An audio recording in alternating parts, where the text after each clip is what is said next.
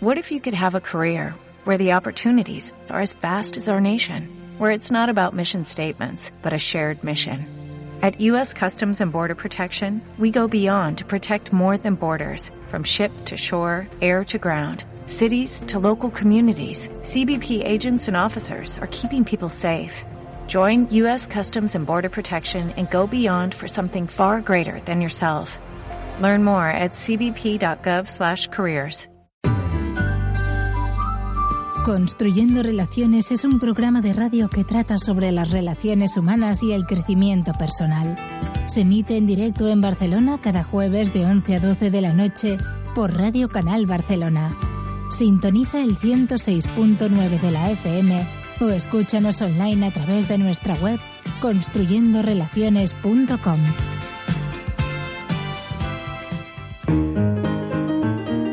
Falguera Optics revisa tu vista. Ofrece asesoramiento personalizado, visual y estético con las primeras marcas en diseño y moda. Visítanos sin compromiso en calle Casanova 78 de Barcelona. falgueraoptics.com. Virtual Hosting Digital. Alojamiento web vitalicio para tu página personal o de empresa con dominio incluido gratis el primer año. En vhd.es, la mejor solución con servicio personalizado.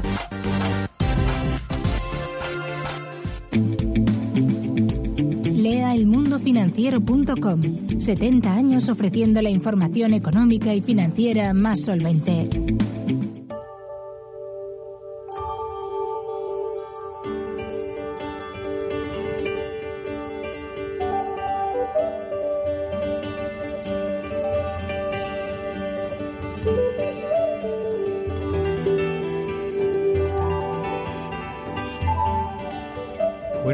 Noches, querida audiencia. Buenas noches desde Barcelona. Otra vez más en Construyendo Relaciones como cada jueves. Esta semana saludamos otra vez a nuestro equipo habitual. En los controles a Roberto Espinal, Efraín Cejas, a nuestro equipo de, de Community Manager, Connie Musi, Noelia y, y Nico, que están con nosotros ayudándonos con las redes sociales. No os olvidéis de mandaros esos mensajes en Facebook, en Twitter, para escuchar, para sentirnos más cerca. Y como siempre, el equipo habitual, Eduard Martín. Buenas noches, Eduard. ¿Cómo estás? Perfectamente. Muchísimas gracias por ese detalle de no dejarte nunca a nadie de nuestro maravilloso equipo. De verdad, Rudolf, es muy de agradecer. Buenas noches, querida audiencia.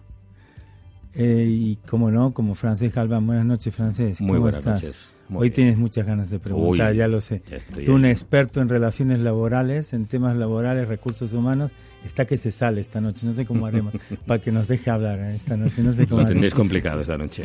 Y cómo no, esta noche tenemos, hablaremos de relaciones laborales y con un buen amigo desde hace muchos años, experto en el tema, señor Ricardo Gregori. Buenas noches, ¿cómo estás? Buenas noches, Rudo. Muy bien. Encantado de tenerte aquí con nosotros. Son muchos los años que te llevan esta labor de relaciones laborales, uno de los despachos más reconocidos en Barcelona y Granollers.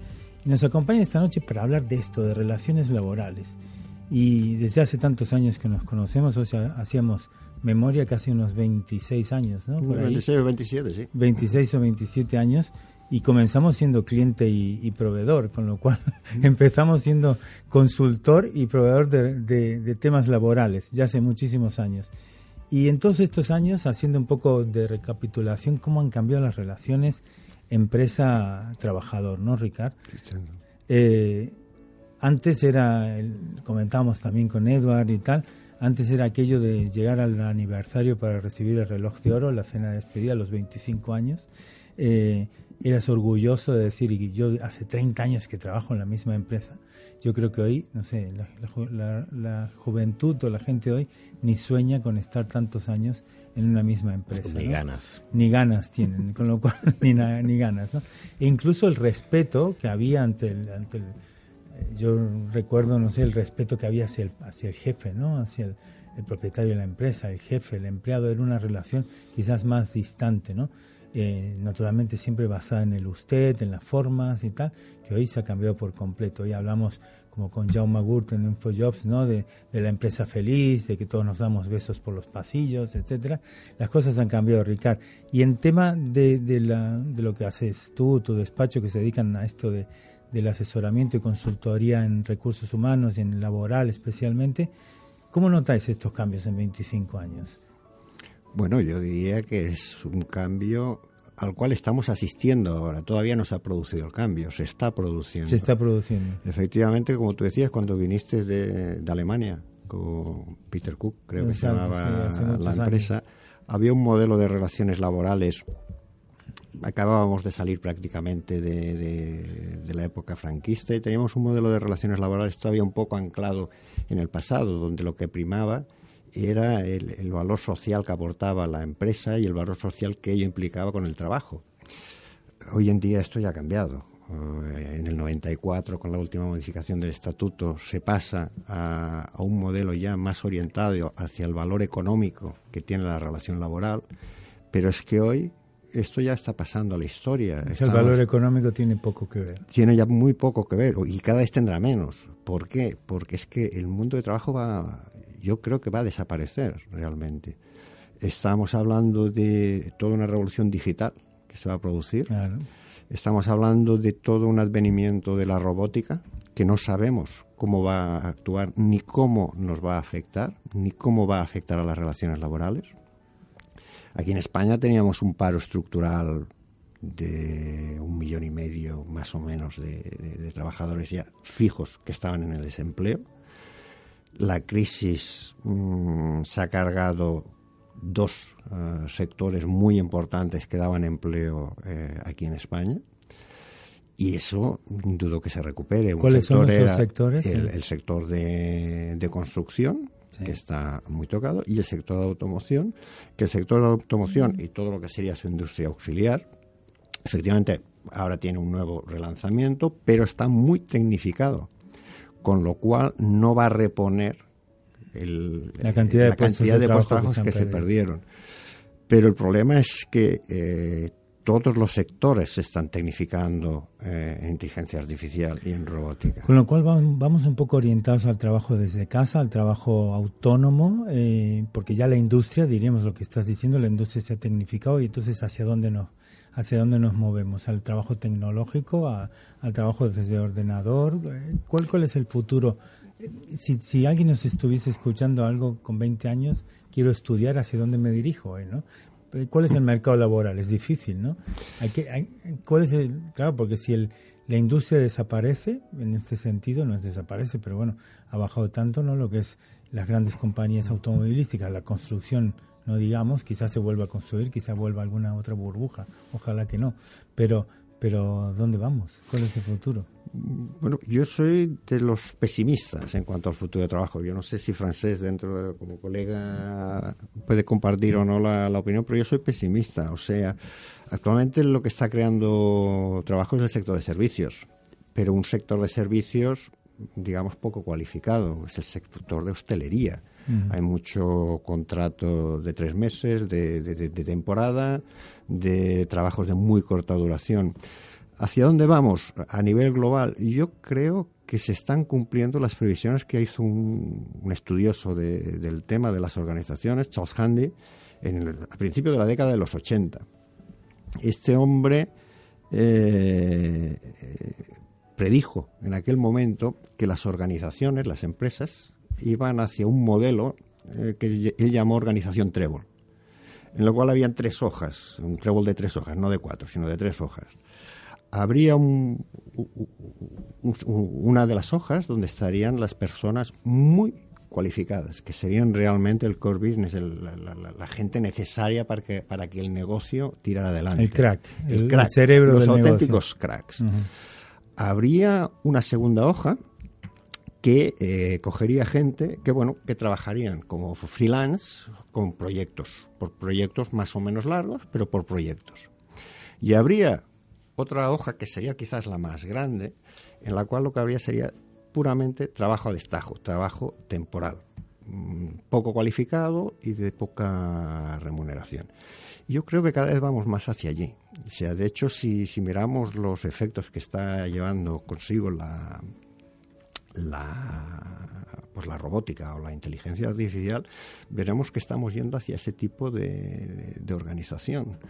Nuestras universidades están dando cantidad de ingenieros, cantidad de, abogados, de arquitectos, pero realmente no encuentran trabajo eh, en lo suyo. ¿Dónde tienen que acabar? En la hostelería, por ejemplo, ¿no? Y un poco más volviendo al tema que nos lleva nuestro programa, la relación empleado-patrón, aquello que, que sabemos la empresa feliz y todo esto, ¿realmente está cambiando algo en ese sentido?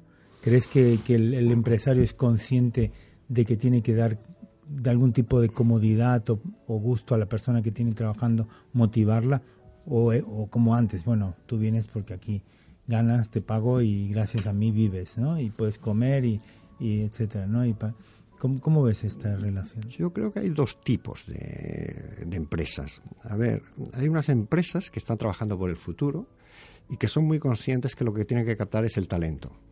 Estas empresas que están por conseguir el talento, efectivamente, están buscando alternativas, llamémosle salario emocional, llamémosle mm, mejorar la condición no ya del trabajador, sino de, de, la persona en cuanto a persona, dentro del seno de la empresa. A fin de cuentas, no olvidemos que se están muchas horas de la vida de un individuo en una empresa. Estoy hablando, no sé, desde Google a otras empresas que no necesariamente han de ser Google, pero sí que son empresas que apuestan por el ¿Todas de tecnología? No, no necesariamente, no, necesariamente. Incluso anualmente eh, hay varios premios o varias certificaciones que hacen empresas o agrupaciones tales como el eh, Best Work of Job, eh, con las cuales mm, hay de todos los sectores. Son empresas que lo que buscan es talento pues para desarrollarse y tal. Este tipo de, empresas normalmente están muy preocupadas y centradas en, en el trabajador, en el empleado. Luego hay otro grupo de empresas también que, bueno, tienen unas relaciones laborales muy saludables, muy correctas, pero que no están haciendo las inversiones en personas que se tendrían que hacer, que están haciendo estas otras, que son las que yo creo en el futuro serán las que, las que mandarán en el mercado. Francesc, a ver, el turno es ah, tuyo. Perdonad. Gracias por venir, primero de todo, Ricardo. A mí puntualizar también un, una de las cosas que estaba diciendo él, ¿no? Eh, em, todavía hoy se confunde eh, que eh, muchas empresas, muchos patronos, pues todavía miran los horarios, todavía se quedan en eh, el tema de los horarios y se cree que cuando la gente cuanto más trabaja, más comprometida está. Y para mí hay una gran, ah, que está pasando en el siglo XXI que estoy viendo, es hay una gran diferencia que todavía no se acaba de captar bien en las empresas entre el compromiso y la profesionalidad.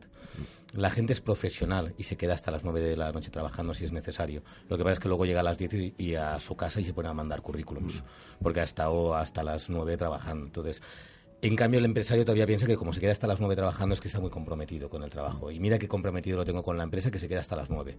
Y él lo que es es un profesional. Entonces, me encanta lo que dices de esas empresas que buscan el talento, porque realmente ahora lo que más se busca y lo que más se tiene eh, a día de hoy son gente profesional.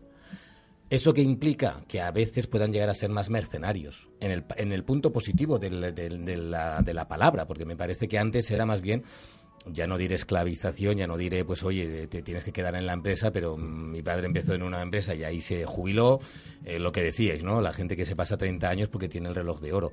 Hoy ves currículum, si alguien lleva nueve años en la empresa, siete años en la empresa, dices, uy, algo pasa. este no ha saltado? Yo veo cada día cantidad de currículums y al que está siete años, le, pregunta, le dices y está más o menos comprometido, pero sobre todo es la profesionalidad. Pero Francisco, fíjate que antes se decía, uy, ha cambiado demasiado de trabajo cada dos años. Ahora ya no. Ya era complicado, ¿no? Ahora, ya no. Incluso hoy en día, para hacer un salto económico, la gente tiene que ir cambiando de empresa.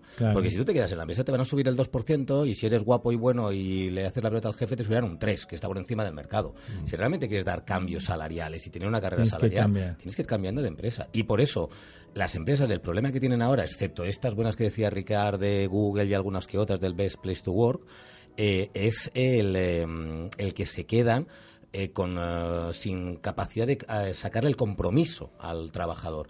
Se creen que es como antes, pues darle un poco de bonus, darle un poquito de retribución variable y ya está. Lo del salario emocional que comentabas. La motivación, el salario emocional es otra. La motivación, ¿dónde está? Porque si luego la persona que tiene que trabajar hasta las nueve, luego no está motivada. Si tiene que ir hasta las seis, entonces no, a lo mejor no es eficiente. Entonces no llegan a encontrar la clave para, para retener ese talento.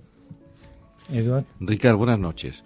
Yo quiero hacerte dos preguntas que van en paralelo, pero la, primera de ellas va precisamente ligada a, la primera parte de tu intervención sobre el, futuro que está eh, a la vuelta de la esquina, pero que está haciendo su entrada. Todavía no, no estamos viendo todo lo que de alguna manera se planifica o se prevé.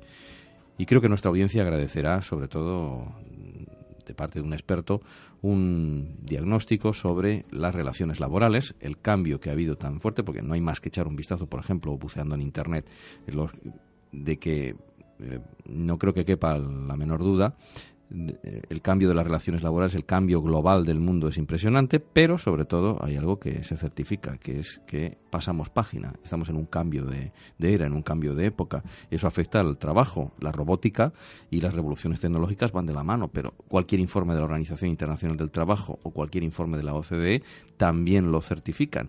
Yo creo que la audiencia agradecería que nos dijeras desde tu punto de vista como especialista en la materia ¿Qué puedes decirle a jóvenes y no tan jóvenes a la hora de aprovechar su acervo, su bagaje, sus habilidades para, de alguna manera, ver cuáles son los sectores pujantes y con más futuro para que los jóvenes se preparen mejor, los no tan jóvenes exactamente lo mismo, se reciclen, aprovechen la formación continua. Y por último, la segunda pregunta, Ricard, que es sobre el tema del futuro de los sindicatos. ¿Van a estar en un museo de historia o van a convertirse en una entidad futurista que veremos en novelas que todavía no se han escrito. No sé, empiezo por la segunda, quizás por, porque yo creo que los sindicatos eh, han sido muy mal interpretados, han estado muy castigados y han jugado, y no sé si alguna vez se les reconocerá, pero han jugado un papel muy importante en lo que es el proceso democrático de este país, y, más recientemente en todo lo que ha sido el salir de la crisis, y es que hemos salido. ¿eh? Pero bueno, parece que las macro, los macroindicadores dicen que estamos saliendo o que hemos salido.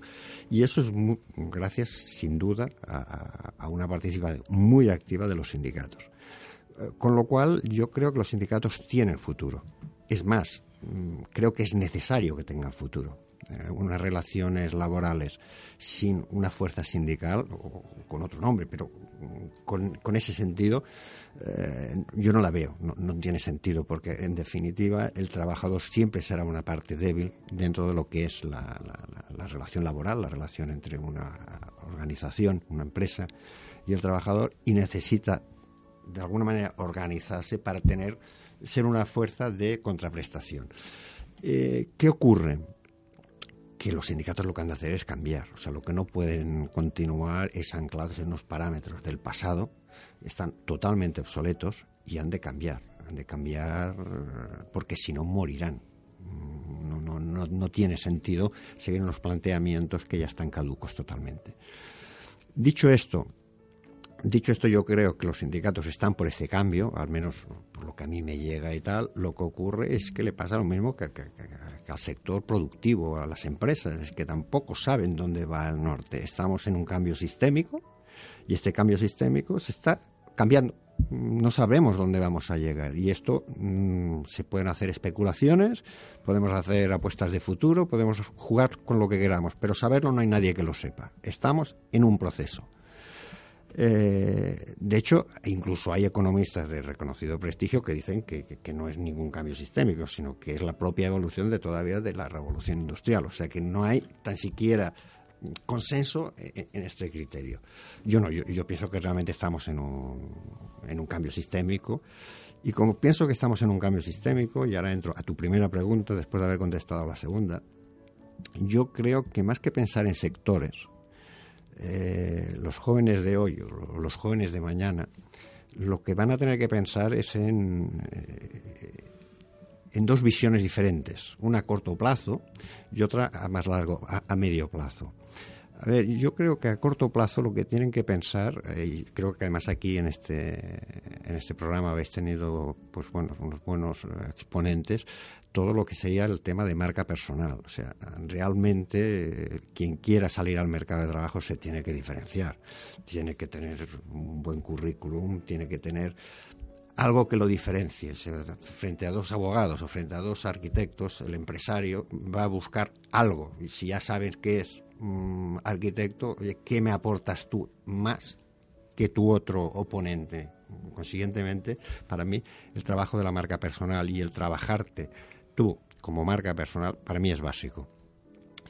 Esto con carácter inmediato con carácter más eh, a medio plazo, pero también inmediato. O sea, lo que hago es una proyección más a medio plazo, aunque tienes que prepararte ya, prepararte como persona.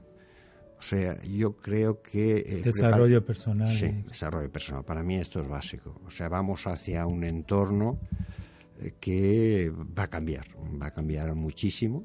Las relaciones laborales yo creo que van a cambiar. Mm, va a haber una competencia feroz, feroz por conseguir pues, los mejores puestos, los mejores salarios y esto o bien mm, estás muy preparado como persona, como ser humano, o si no puede acabar contigo.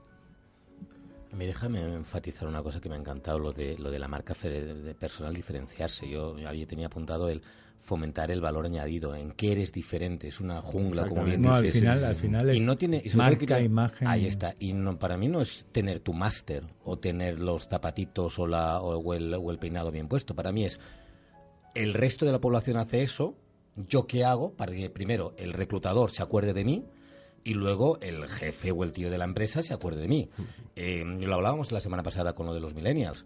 Eh, mi manera de diferenciarme, yo hago un programa de radio cuántos otros eh, eh, gente que trabaja en recursos humanos está fomentando los valores en un programa de radio. Yo me diferencio. No necesito un gran máster, no necesito irme a la MIT, al final no sé qué. Al final se, trata, se trata de hacer marca personal. Es, a propósito, no tener máster A propósito, este final, el último programa del mes de mayo, traeremos a, esta, a, este, a este programa nuestro los mejores especialistas de España en marca personal, que estarán aquí con nosotros porque en junio hacen el Congreso de Barcelona de marca personal y los, los hemos invitado a que antes del congreso nos expliquen los primeros que ya, ya los que nos seguís os enteraréis rápidamente que hablaremos con los mejores profesionales de marca personal de España. Y siguiendo con el tema, a nivel, a nivel de, relaciones laborales y tú que haces también en, tribunales y tal, eh, ¿qué experiencia, qué feedback te llega de aquellas empresas felices? ¿Tenéis alguna, porque hablando con, por ejemplo, Jaume Gurt, que, que, ha escrito esto de la empresa feliz y tal, ¿no? Eh, realmente tenéis, tienen menos problemas laborales aquellas empresas que optan por el salario emocional, por trabajar las emociones, por, por dar espacio a los empleados para que hagan yoga, para que tal. ¿Tú crees que eso realmente cambia? ¿El liderazgo está cambiando en ese sentido o llegará a cambiar? a ver, yo creo que tiene que cambiar. O sea, yo soy un forofo de, de Jaume Gurt. O sea, a mí me gusta, ha sido un pionero.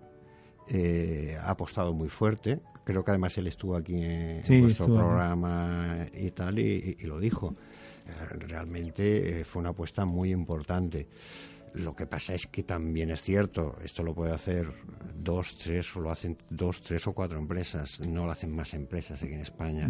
Yo creo que es una cultura e-, es lo que decía un poco francés, ¿no? O sea, todavía estamos pensando en que coño, el tío, la persona que trabaja es la persona que a las 8 de la noche, a las 9 de la noche está frente al ordenador. Si no, no es un trabajador. O sea, no, este cambio de cultura no se ha producido aún de una manera masiva. Se está empezando a hacer, pero no se ha producido.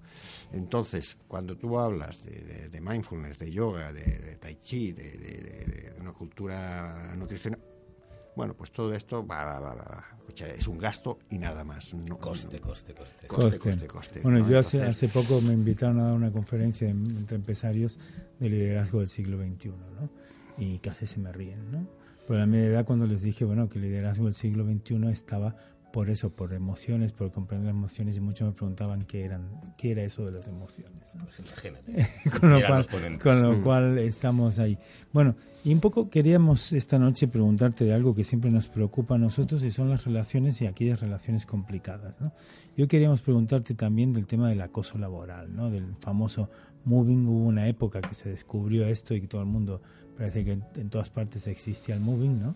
Eh, quizás hace más de 10 años, puede ser por ahí, que, fue un momento de resurgir y ahora es como que está un poco que ya no se escucha con tanta frecuencia, que al final muy sería el acoso laboral, ¿no? ni más ni menos. Y em, bueno, un poco informándonos sobre el tema, hemos visto que hay, hay de dos tipos, el vertical, el horizontal, y, siempre he escuchado que esto es muy difícil de demostrar, muy difícil ante los juzgados, ya sea desde la parte empresarial como desde la parte eh, patronal, desde la parte del trabajador, es fácil, de, difícil de demostrar eh, y sin embargo existe ¿no? en muchas empresas, tanto a nivel vertical, que es entre del jefe hacia el empleado, ¿no? hacia el trabajador, y si no a nivel horizontal, que es desde los mismos compañeros de trabajo, por decirlo de alguna forma, muchas veces por envidia, por, por lo que sea, ¿no? Pero al final yo creo que eso ha existido siempre, sin quizás llamarle, ¿no? En, antiguamente se decía de otro nombre, quizás o no existía ni siquiera la figura, ¿no? Y hoy lo vemos. Em, ¿cómo, ¿Cómo está la situación hoy en día? ¿Siguen habiendo demandas de este estilo en, en el mundo laboral? ¿Se sigue escuchando eso de moving, moving o, o realmente eh, ha pasado de moda o realmente se, se sigue en esa línea? Eh, bueno, el mobbing eh, continúa, aparte es mobbing porque viene De, de, mob, ¿no? Me parece que correcto. mobbing. Yo lo he catalanizado. es igual, mientras la gente lo entienda, es, lo, es lo fundamental. Eh, no, el, mobbing continúa existiendo lamentablemente y yo creo que además cada vez existirá más precisamente por el cambio de modelo que, que decía hacia el que íbamos, ¿no? Luego entraré si queréis. Pero a ver, eh, hubo un momento, hubo un boom en el que eh, empezaron a llover demandas por moving porque realmente eh, se destaparon, aparte creo que con una persona que tú conoces, la primera sentencia que se consiguió de Moving fue aquí en Barcelona, aquí en España, y quien la llevó fue Pepe Conesa. Ah, creo, mira, lo, conozco, sí, sí, sí. Presidente del Colegio de Graduados Sociales. Vicepresidente. Vicepresidente. Y, bueno, él fue el que consiguió la primera sentencia de muy En aquel momento, bueno, era algo totalmente novedoso, Desde aquella sentencia, sobre todo desde los juzgados de Barcelona, luego se, extendieron al resto de juzgados, se empezó a trabajar el concepto de moving, de moving, y bueno, hasta que se incorporó ya en la última reforma del Estatuto de los Trabajadores como causa justa de despido incluso como derecho específico para ser tutelado. Eh, ¿Qué ocurrió?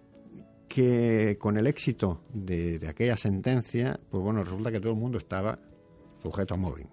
Entonces, como siempre, cuando se abusa, pues al final alguien tiene que coger y poner el corte los juzgados de lo social han cogido, han tenido que poner el corte, porque claro, mm, es cierto, hay moving, hay abusos, pero al final también tienes que, vigilar. O sea que si el empresario te daba una orden de ejecutar ya era moving. Claro, entonces se tiene que vigilar y interpretar lo que es un moving, o sea, cuando realmente hay alguien que lo que está persiguiendo es machacarte, ningunearte, hundirte psicológicamente eh, para buscar algún objetivo, sea el que pliegues de la empresa, sea el que dejes el puesto para que suba otro, sea lo que sea, ¿vale? Mm, eso será muy bien. Otras cosas no son muy. Pueden haber conflictos, porque en cualquier relación hay conflictos. Los tenemos en casa, con nuestras parejas y con, y con lo que queramos, pero no necesariamente han de ser muy. Entonces, ¿qué ocurre?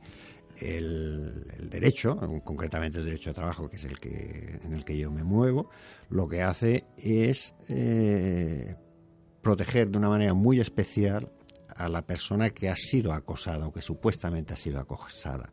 ¿Por qué? Porque se la considera que es una persona que está sufriendo eh, eh, en su psique una, una, presión que muy sutil, con lo cual se le complica mucho la defensa o, la, acreditación de que está No llega a un acoso moral, Ricardo, ¿no? No, no, es un acoso es moral. Un acoso moral, Es un acoso moral, ¿eh? Eh, entonces, ¿qué ocurre? Que nuestra legislación lo que hace es crear una inversión y entonces crea una prueba ah, eh, diabólica para las empresas, porque si el trabajador, el supuestamente acosado, presenta al juez unos indicios en los cuales el juez puede decir, ostras, pues aquí puede haber un moving, automáticamente la carga de la prueba es al revés. Quien tiene que demostrar que no hace moving es la empresa. Y esto es muy difícil de, demostrar. demostrar que no hace. Que no hace. todo lo que sea un no hacer es muy, es, muy complicado, ¿no? Entonces, claro, mm, ante esta tesitura los jueces han tenido que poner un poquito el freno y decir, oye, vamos a ver, vamos a ver, vamos a estudiar mucho mejor esto, porque claro, se estaban condenando a muchos empresarios, a muchas empresas, por moving cuando realmente no había moving. Entonces, mm, lo que se está haciendo ahora es frenar un poco el que exista el moving. Pero cuidado, hay muchos casos de moving. Lamentablemente hay muchos casos de moving.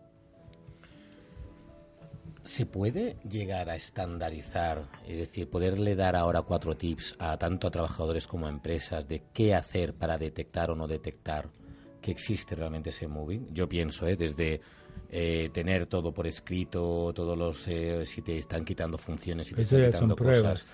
Por eso, tips, pruebas de cosas que puedan hacer tanto trabajador como empresa para poder llegar a demostrar o lo contrario de que existe eso. O hay tanta diversidad, tanta variedad diferente, rara que es complicado llegar a, a Tú has dicho, claro, detectar. Una cosa es detectar que si te están haciendo móvil, claro, detecta, me están haciendo, lo sientes, ¿no? Otra cosa es demostrar si lo que te están haciendo. Una cosa es que lo detecte, otra cosa es que lo demuestres.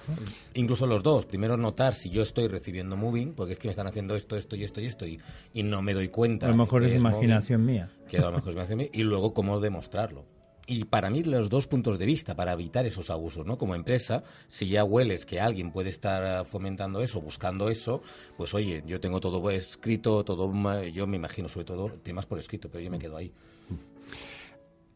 A ver, eh, el móvil es un tema muy serio. Por eso. ¿Vale? Eh, entonces, cualquier persona que crea que alguien lo está intentando machacar, perdonad la, vulgaridad, pero alguien lo está intentando machacar, le está poniendo cortapisas, le está, pues, oye, ninguneando, le está quitando cosas que habitualmente hacía, lo está poniendo en evidencia en público, eh, le está criticando el trabajo que hace.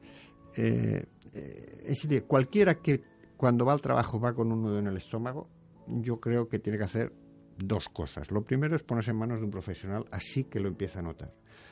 No, no pensar que es él el culpable. No, porque esto también es algo que, sufre el, acosado, ¿no? Entonces, no, lo que tiene que hacer es primero ponerse en manos de un profesional. Un profesional de, la salud mental, dígale un psicólogo, dígale un psiquiatra. Esta persona le hará, bueno, una serie de pruebas y podrá determinar si hay una situación o no de de acoso o, de algo que pueda derivar, llegar a derivar eh, en acoso. Y acto seguido, si hay una situación de, acoso o una posible situación de acoso o hay una posible un posible riesgo de que se produzca el acoso tiene que ponerse en manos de, un grado social, un abogado, profesional jurídico que lo orientará en las medidas eh, que tiene que empezar a, tomar y tal. Desde luego, lo que decía Rudolf, lo, importante es comenzar a preparar la prueba, porque aunque, como he dicho, el trabajador lo que tendrá será la prueba indiciaria, esa prueba se tiene que preparar porque los jueces cada vez son más exigentes precisamente para proteger el derecho de la otra parte, ¿no? Son más exigentes en esta prueba indiciaria. Al final, si, si esta prueba indiciaria existe, quien tendrá que demostrar que no hay moving es el empresario. Que entonces el empresario tiene que demostrar la inocencia. La inocencia. Que eso es lo complicado. Que, en teoría, porque por, ley, lo que tienes que demostrar es la culpabilidad, no la inocencia. Pero en cambio, en este caso, tienes que demostrar. Claro. Ricard, eh, yo en este sentido he recibido de tu parte un, regalo espléndido, que es un que estoy muy tranquilo porque eh, va a haber sindicatos, eh, se, van, a, van a existir en el, futuro. Yo que tuve la, suerte histórica y, y, desde luego el eh, la preocupación ciudadana de contemplar la destrucción premeditada de los sindicatos en, Gran Bretaña. ¿no? Me preocupa muchísimo.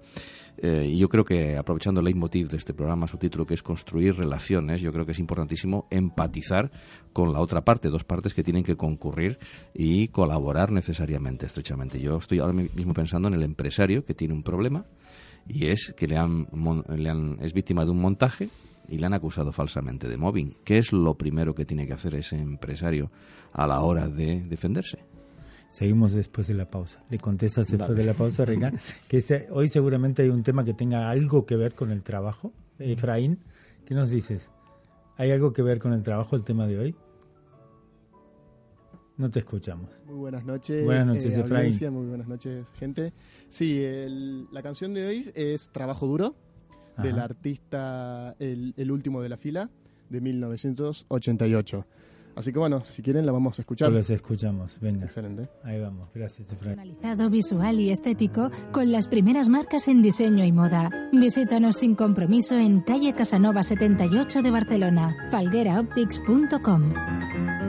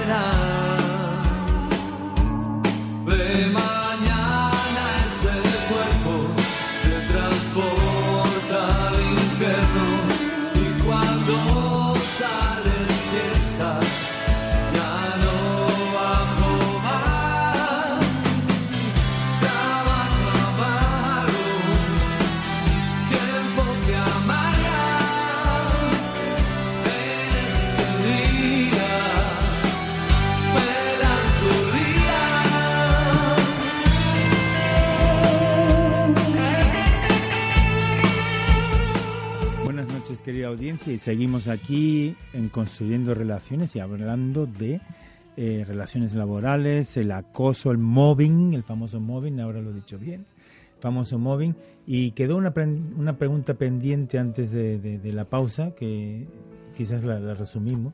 Sí, con sumo gusto. Ricard, imagínate que tengo una empresa y uno de los trabajadores me acusa falsamente de eh, incurrir en prácticas de mobbing. ¿Cuáles son esas primeras medidas que, que debo adoptar? ¿Cómo, cómo debo eh, tener Como preparado empresario. el chip como empresario para enfrentarme con garantías a eh, algo tan sumamente delicado y tan grave?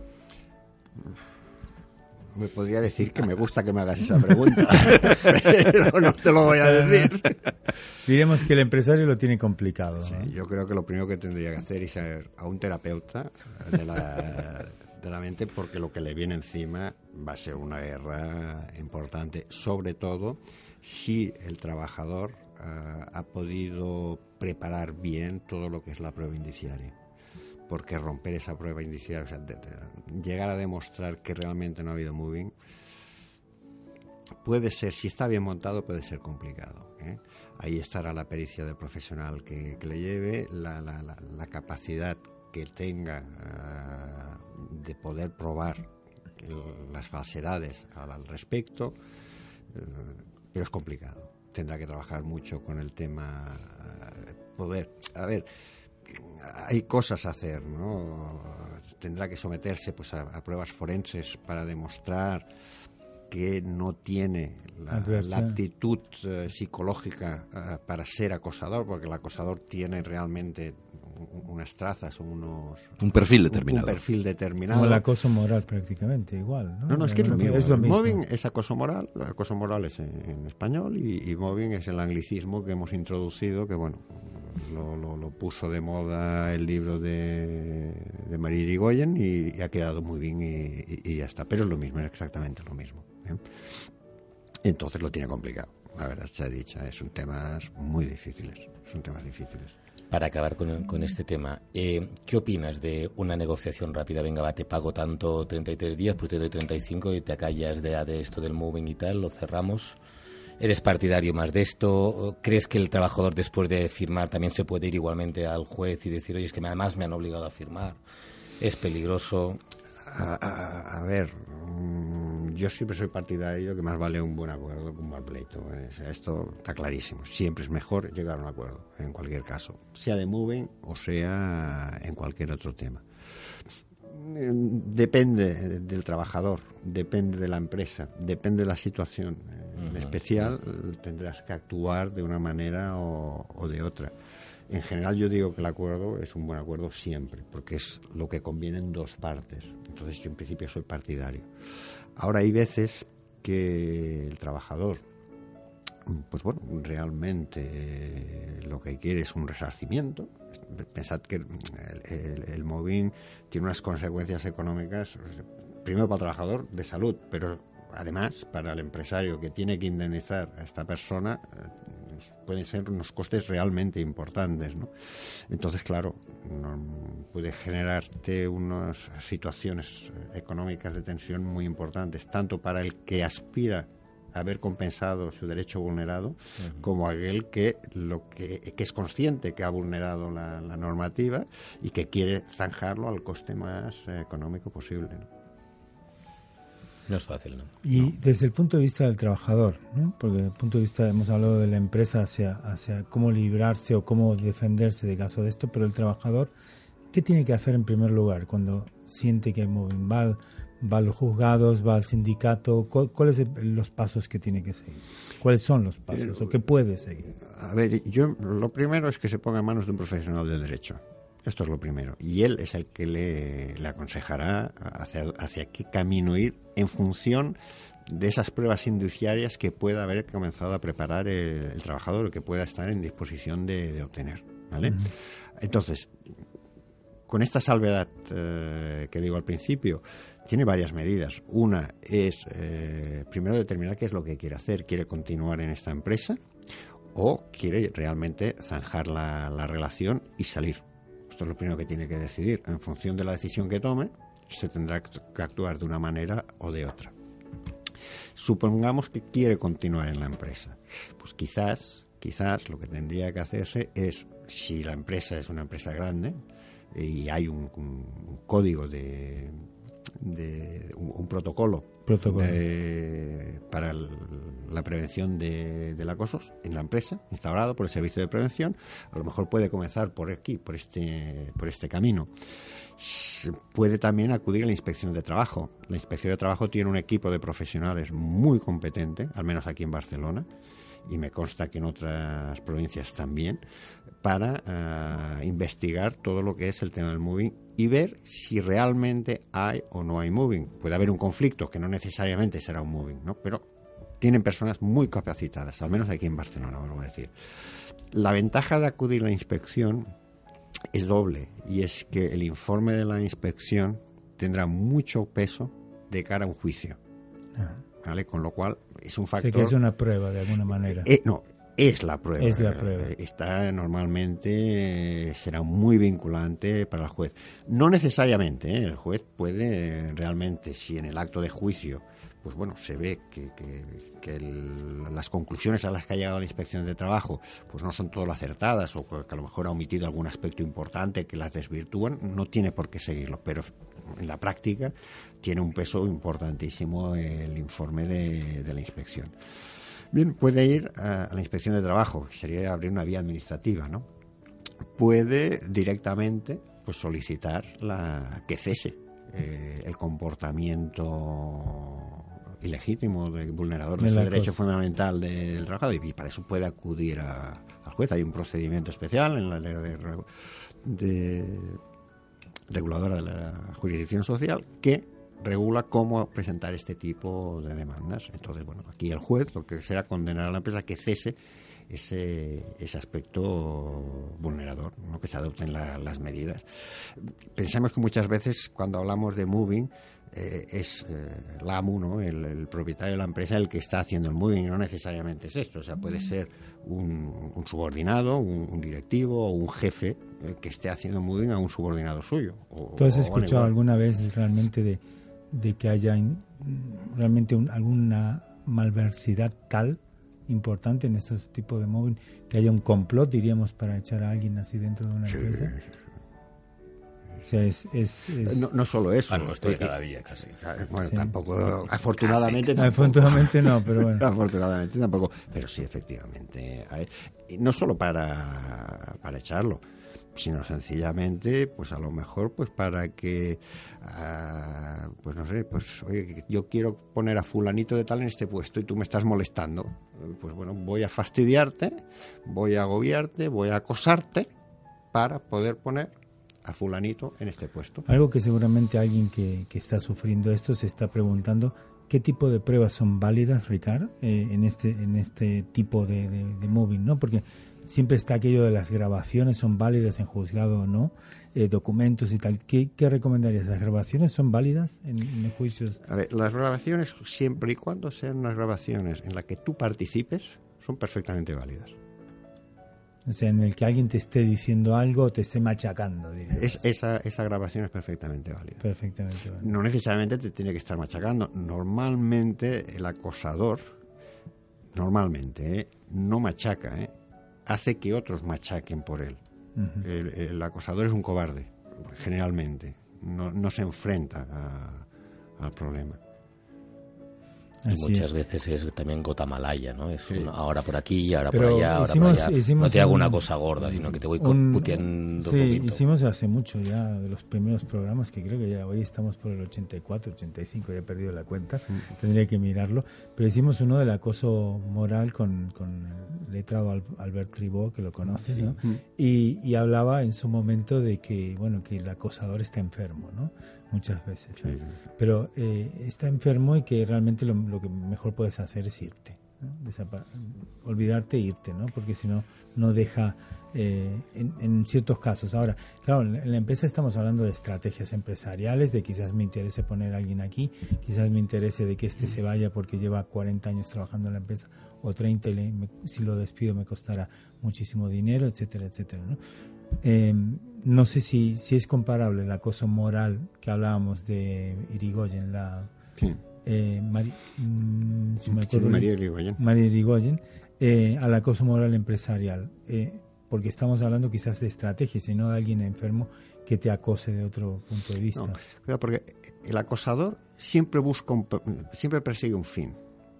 Eh, En una empresa será, pues bueno, lo que tú decías, oye, que, que se marche que se voluntariamente, marche, que no no, me cae que bien. pagar un duro, no me cae bien, es feo, lo que sea. Tiene, esa tiene ese objetivo. En una relación mm, ajena a la empresa, será otro objetivo. A lo claro. mejor excluirlo del grupo de amigos. Por ejemplo, en los colegios, el bullying, en definitiva, el bullying lo que es, es una En forma clubes de sociales, En clubes etcétera, lo que sociales, sea. etcétera, ¿no? Ah. Entonces, eh, siempre hay un objetivo. Y volviendo a las pruebas, grabaciones, fotografías, mensajes escritos, recauda- lo que todo se lo puede, que sea, todo todo, lo que, se pueda. O sea, hacer acopio de todo el material que se pueda, los oyentes que estén sufriendo este tipo de acoso, que guarden todo el material y que las grabaciones son válidas, siempre que esté incluido la persona afectada. Por eso yo siempre cuento que todo, cualquier cosa que te digan, te hagan o, o te hayan dicho, Por escrito. mail, por escrito. Oye, jefe, como me has dicho, entonces a partir de ahora dejo de llevar a tal, dejo de hacer esto, dejo de hacer esto, ¿no? Sí, vale, yo ya tengo prueba. Porque no, oye, tú vas a dejar de hacer, a- vale, pero pam, mándamelo por escrito. Todo, cuanto más por escrito, mejor. Y, y- y si puedes involucrar a más gente, mejor. Ahí Porque, a ver, un mail se puede falsificar. Eh, si es un mail que va a dos a tres personas lógicamente eh, es más complicado, ¿no? Porque tienes que, eh, que bueno, falsificar muchas cosas, ¿no? Y siempre en el momento de presentar la prueba en el juzgado, siempre puedes decir, oiga, que venga fulanito de tal, porque quiero que me dé, me certifique un mail. ¿me? Con lo cual es difícil, entonces que te puedan tachar de que has falsificado esto.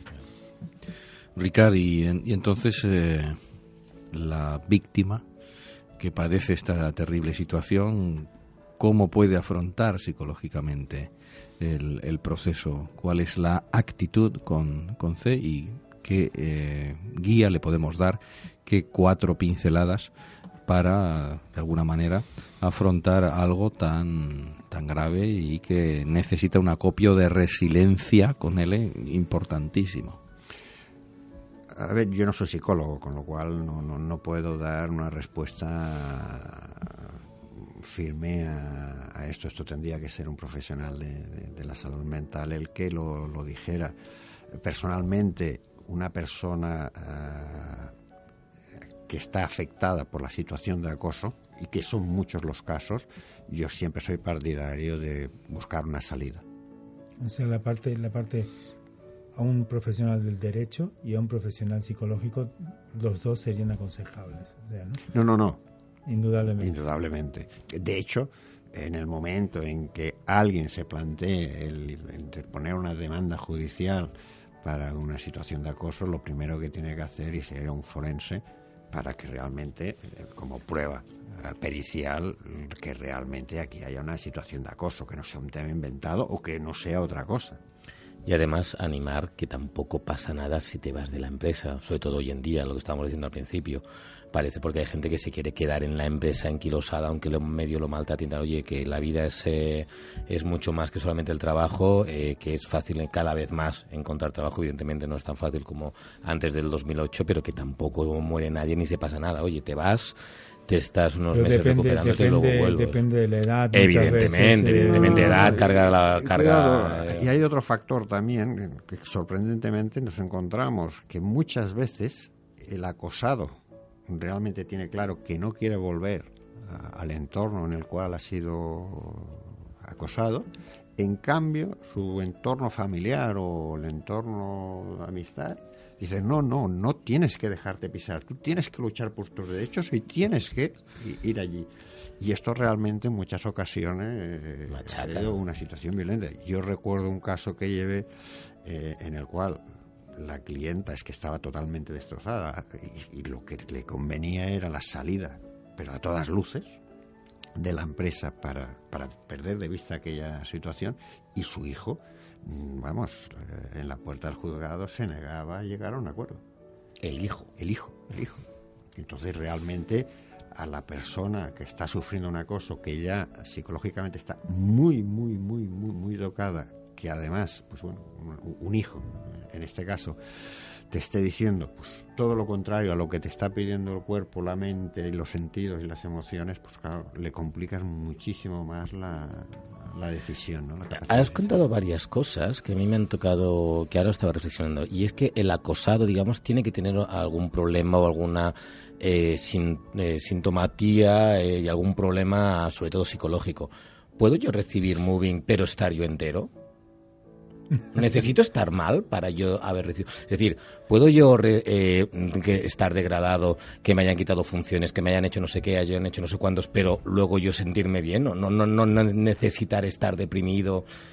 Bueno, eso depende de cada persona. Por eso. A ver, tú puedes eh, estar sufriendo muy bien y realmente pues no afectarte psicológicamente, pues porque bueno, porque tienes la espalda ancha y te lo echas todo a la espalda, o por lo que sea. Lo que no te importa realmente. no te importa. Pero eso también puede, no sé, porque hablas mucho de, pe- de, de forenses, de no sé qué, para demostrar lo fastidiado Pero que claro, estás. es que el, el- si, si no hay esta afectación eh, psicológica, si no hay esta afectación en la salud, ya tenemos un, pre- un- un primer problema.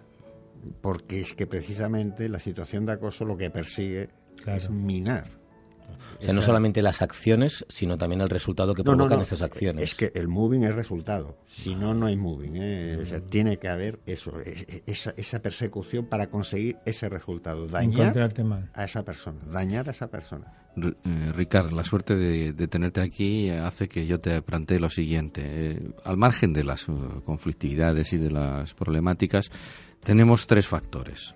Eh, conflicto, negociación y resolución. A la vista de esos tres factores, por tu experiencia dilatada y por lo que tú vas conociendo en el cambio de realidades, en cómo cambia la realidad laboral, ¿qué nuevas eh, cuestiones surgen y qué viejas cuestiones de alguna manera vas viendo que se canalizan mejor o se solucionan por tu experiencia? ¿Qué hay en el horizonte? En cuanto al moving, En- y en cuanto a las relaciones laborales, ese cambio que tú ves y cómo se negocia, cómo de alguna manera aparecen problemas, me gustaría que la audiencia se llevara en el día de hoy algunas ideas de cosas que, por ejemplo, no se mencionan demasiado eh, y que están eh, apareciendo con más, con más frecuencia y más fuerza y, bueno, hacer, digamos, un, un pequeño catálogo, subrayar determinadas cuestiones, unos, unos pequeños tips. Bueno, yo diría que yo diría que la característica principal de las relaciones laborales, del entorno laboral ah, español dentro de lo que es el conflicto, es la negociación. Yo cada vez se está negociando más eh, en todos los, los los aspectos y creo que esto es bueno, es positivo, porque primero descarga lo que es la tarea del juzgador, que en definitiva el juzgador siempre se puede equivocar y siempre dictará a favor de uno y de otro y siempre habrá un perjudicado que creerá o, sabrá, pero la mayoría de veces creerá que se ha visto vulnerado su derecho, con lo cual el acuerdo siempre es bueno. Y esto es lo que yo creo que es hacia lo que se va y a lo que se, irá. También es verdad que la litigiosidad eh, en cuanto a tal es algo que creo, creo, mm, todavía no se pronuncia, no se produce, pero creo que tenderá también a, a reducirse. Por varios motivos. Uno lo, comentaba Francesca antes, eh, el trabajo de por vida ha desaparecido. Entonces hay, mm, habrá un dinamismo muy, muy acusado en, la- en las relaciones laborales, pues para prosperar, para que no se te incremente el salario este 2%, este 1% o este 0%, sino bueno, pues cambiar de, de empresa, incluso de carrera profesional, para ah, esto. Entonces todo esto redundará en evitar una, una, una litigiosidad. Pues muy bien, Ricardo, muchísimas gracias. Hemos aprendido mucho esta noche laboral esperamos seguir aprendiendo con uno de los líderes en Barcelona de esta asesoría laboral, Gregori. Gracias por estar aquí con nosotros una vez más y nos queda mucho para hablar de laboral todavía, ¿no? Otra vez nos encontraremos. La próxima semana hablaremos de un tema completamente diferente, Ayurveda. ¿Os suena Ayurveda? Pues la próxima semana Ayurvédicos. ayurvédicos. La próxima semana os enteraréis de qué va esto de Ayurveda. Tendremos a dos especialistas del tema y nos explicarán un poco de qué, de qué va, de alimentación, de cosas de estas. Tú no, tú no vas a comer Ayurveda. No, no estaré. En, No estarás, estaré pues la próxima España, semana así le tocará a. Connie seguramente la semana que viene prepararse el tema de Ayurveda, que la estoy mirando, me hace una cara rara como diciendo, ¿qué? Pues nada, queridos amigos, nos quedan dos programas para este mes, Ayurveda el próximo y el último del mes que será sobre marca, con los mejores especialistas. Y Ayurveda aprenderemos mucho de, esa, de esas cosas de la India y tal, de la alimentación, de tantas cosas que nos dice Ayurveda. Y como siempre aquí en el programa somos unos avanzados en las historias. Os escucharé desde Cambridge. Muy bien. Bueno, Cambridge, amigos, os dejo los saludos finales como siempre, que son de Edward, los abrazos finales. Hasta la próxima semana y os esperamos aquí, construyendo relaciones. Queridos eh, constructores de relaciones, la semana que viene no os lo perdáis, pero antes de que llegue ese día, esperamos vuestra huella, vuestros mensajes, vuestro cariño, que siempre lo dejáis en la página corporativa, en los mensajes que nos enviáis a construyendorelaciones.com, vía Facebook, vía Twitter, vía Instagram también, y por favor, no dejéis de construir maravillosas y sólidas relaciones. Os queremos. Abrazos. Chao.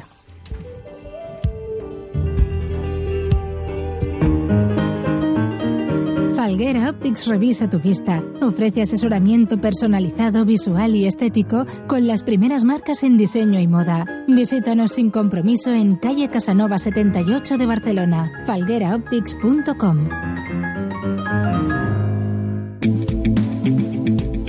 Lea el elmundofinanciero.com.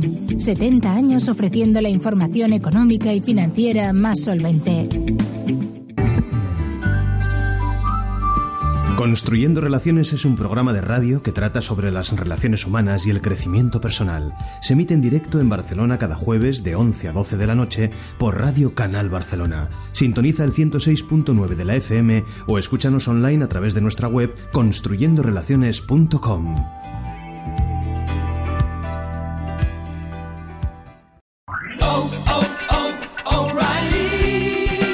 You need parts? O'Reilly Auto Parts has parts. Need them fast? We've got fast. No matter what you need, we have thousands of professional parts people doing their part to make sure you have it.